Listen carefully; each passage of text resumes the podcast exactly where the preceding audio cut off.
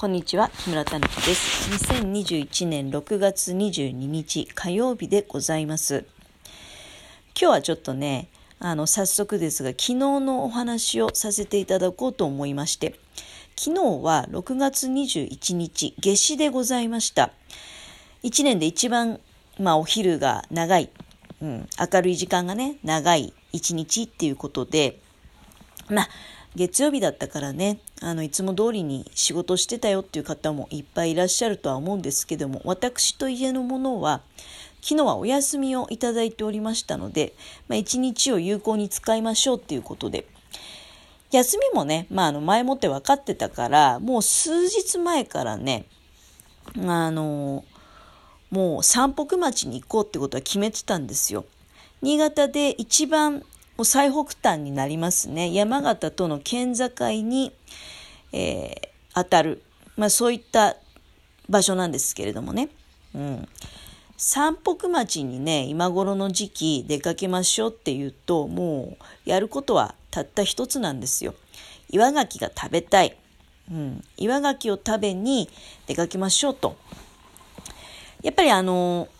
まあ別に新潟市内でね、普通にまあ飲食店とかで岩牡蠣いただくっていうのもありだとは思うんですけれども、やっぱあの、なんだろうね、雰囲気、うん、笹川流れのあの美しい景色、笹川流れっていうのはね、こう海岸線に面白い形の岩がいっぱい並んでいるっていうそういう景勝地があるんですけれども、うん、笹川流れのまあ、その辺に行くと岩牡蠣ありますっていうのぼりがこうちらちらと見えるような飲食店がいくつかあるんですよね。うん、で私はあのその中でお気に入りの一軒がございまして、まあ、大体いつもね、うん、道の駅笹川流れっていう、え JR の桑川駅があまあそのね道の駅とまあ併設みたいな感じであるんだけど、その向かい側にね、食堂民宿千鳥っていうお店があるんですよ。千鳥ってひらがなで書く、うん、お店なんだけど、そこも岩牡蠣ありますっていう、まあ、上りが立ってまして、で、私はいつもそこで岩牡蠣定食を食べるのが、まあ好きでして、うん、だから昨日もね、そこに行って岩牡蠣定食食べてきた。そこの岩牡蠣定食っていうのは、まあ、いろんな岩牡蠣の他にもね、あの、いろんな小鉢がついてて、もちろんお味噌汁とご飯と。昨日はね、お漬物だったりとか、あともずくすとか、あと山菜と厚揚げのちょっと炒め煮みたいなやつとかね。それから、あれ、カレーの煮付けってことでいいんだよな。小ぶりのカレーの煮付けだったりとか、で、あとフルーツはメロンだったかな。うん。で、まあメインは酢味噌で食べる岩牡蠣。殻からこう綺麗に外してあって、で、レモンと酢味噌が添えてあるんだけど、サイズによってね、多分、その乗ってる数変わってくると思うんだけど、昨日は、まあ、あれ、ちょっと小ぶりって言ってもいいのかな？でも結構ボリュームあったような気がするけど、4粒お皿に乗ってました。うん。で、まあ、そこでね、あの、美味しく岩牡蠣定食いただいて、いやーよかったなーなんて思いながら。うん、で、まあ、もちろんね、あの、岩牡蠣定食食べたいなっていうのが、まあ、ほぼメインの目的ではあったんだけれども、朝早く出かけてね、で、お昼までの間に、まあ、ちょっとその近隣をドライブしたりとか、散策をして楽しもうじゃないかっていうことで、私ね、もう20年来だね、十日町に、まあ、独身の頃十日町にいて、あの、時々一人でね、わざわざ、まあ、あれ3時間半から4時間ぐらいかけて、その、三北町だったりとか、まあ、村上市内をね、あの、ちょっと散策して楽しむなんてのもあったけど、で、当時ね、だからちょっとこう、三北町から頑張って、あの、足を伸ばしましょうってことで、結構十日町からだと大変なんだけど、まだ若かったからね、山形の県境越えていこうなんていうことを、まあ、頑張りますと、その向かう途中にね、右に矢印が出てて、だから山へ入る方に。日本国こちらっていう風に書いてあるような看板を、まあ、見かけることが、うん。で、見かけるたんびに日本国って何だろうっていうのを疑問に思ってたんだよね。もうだからずっと20年来、日本国って何だろうって。で、昨日はそれもだからちょっとね、岩牡蠣食べる前に、日本国が何なのかってことを潰しておきましょうということで。まあ、知ってみればね、なんかもう恥ずかしながらっていう感じで多分、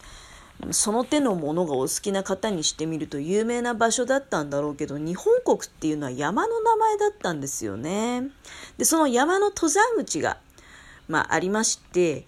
その登山口こちらだよということだったんですね。日本国はこちらっていうのは。うん。で、うんまあ、その日本国が山であるっていうことが昨日私にとってはね判明したことだったのであの昨日はさすがに山登りまではちょっとできなかった、うん。まあ、また次回にしましょうと。どうも日本国っていうのは山形との県境に位置している山だそうで。なので、まあ、その県境も見てみたいですしね。いずれまあそうだね。近いうちにうん、日本国も登ってみたいなと。思います。たまたま昨日ね、その日本国から多分降りてきたんだろうなっていう人と遭遇しまして、昨日10時頃に日本国にいたんだよね。日本国っていうかそのふもとね、日本国のふもと。で、降りてきた人とすれ違ったら、やっぱり熊よけの鈴をつけてたんだよね。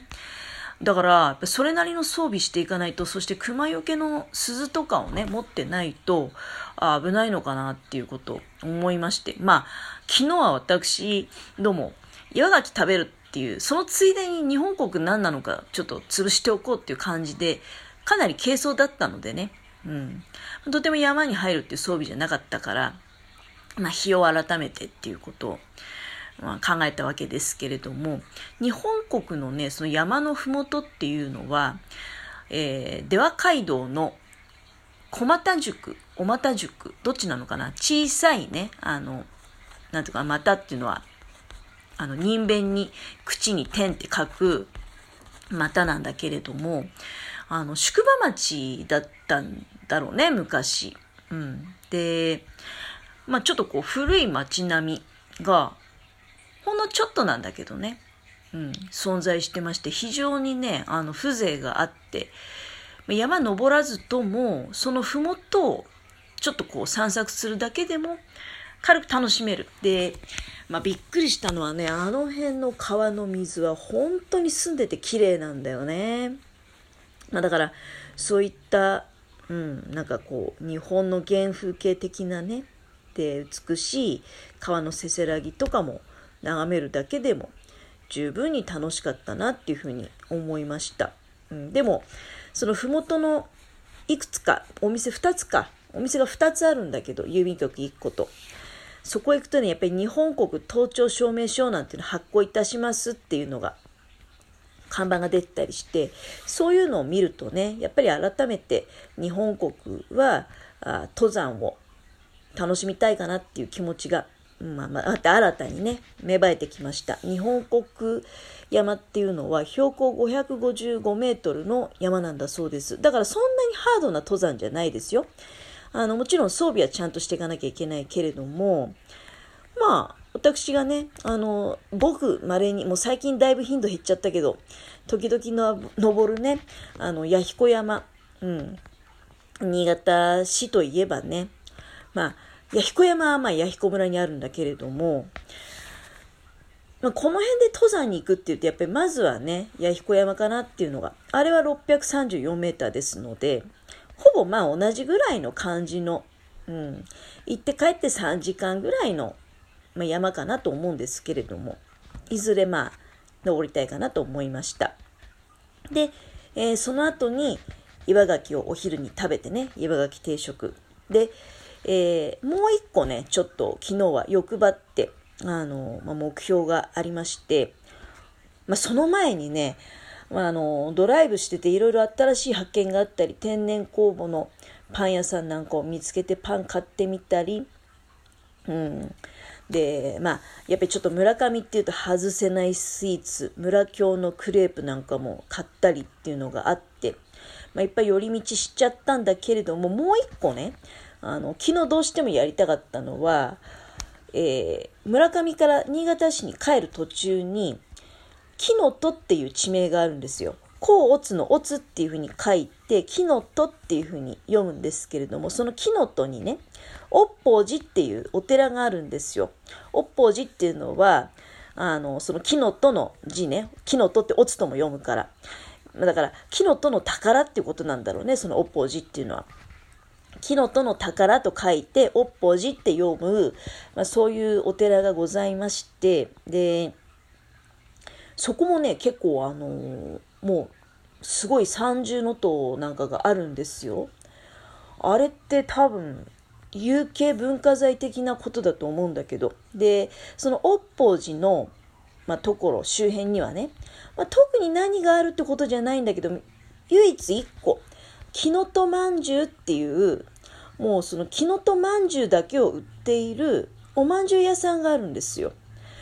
ここのまんじゅうが非常に美味しいっていう噂をね、あの、かねてから聞いておりましたので、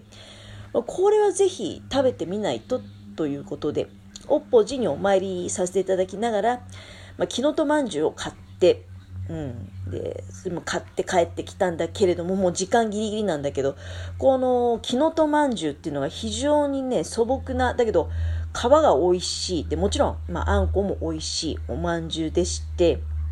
うんまあ、ぜひだから、まあ、この3点セットをね、コロナが収束したら楽しんでいただきたい岩垣日本国おっぽじの木のとまんじゅうということで、えー、まあ、お時間が参りましたので、この辺で失礼させていただきます。ありがとうございます。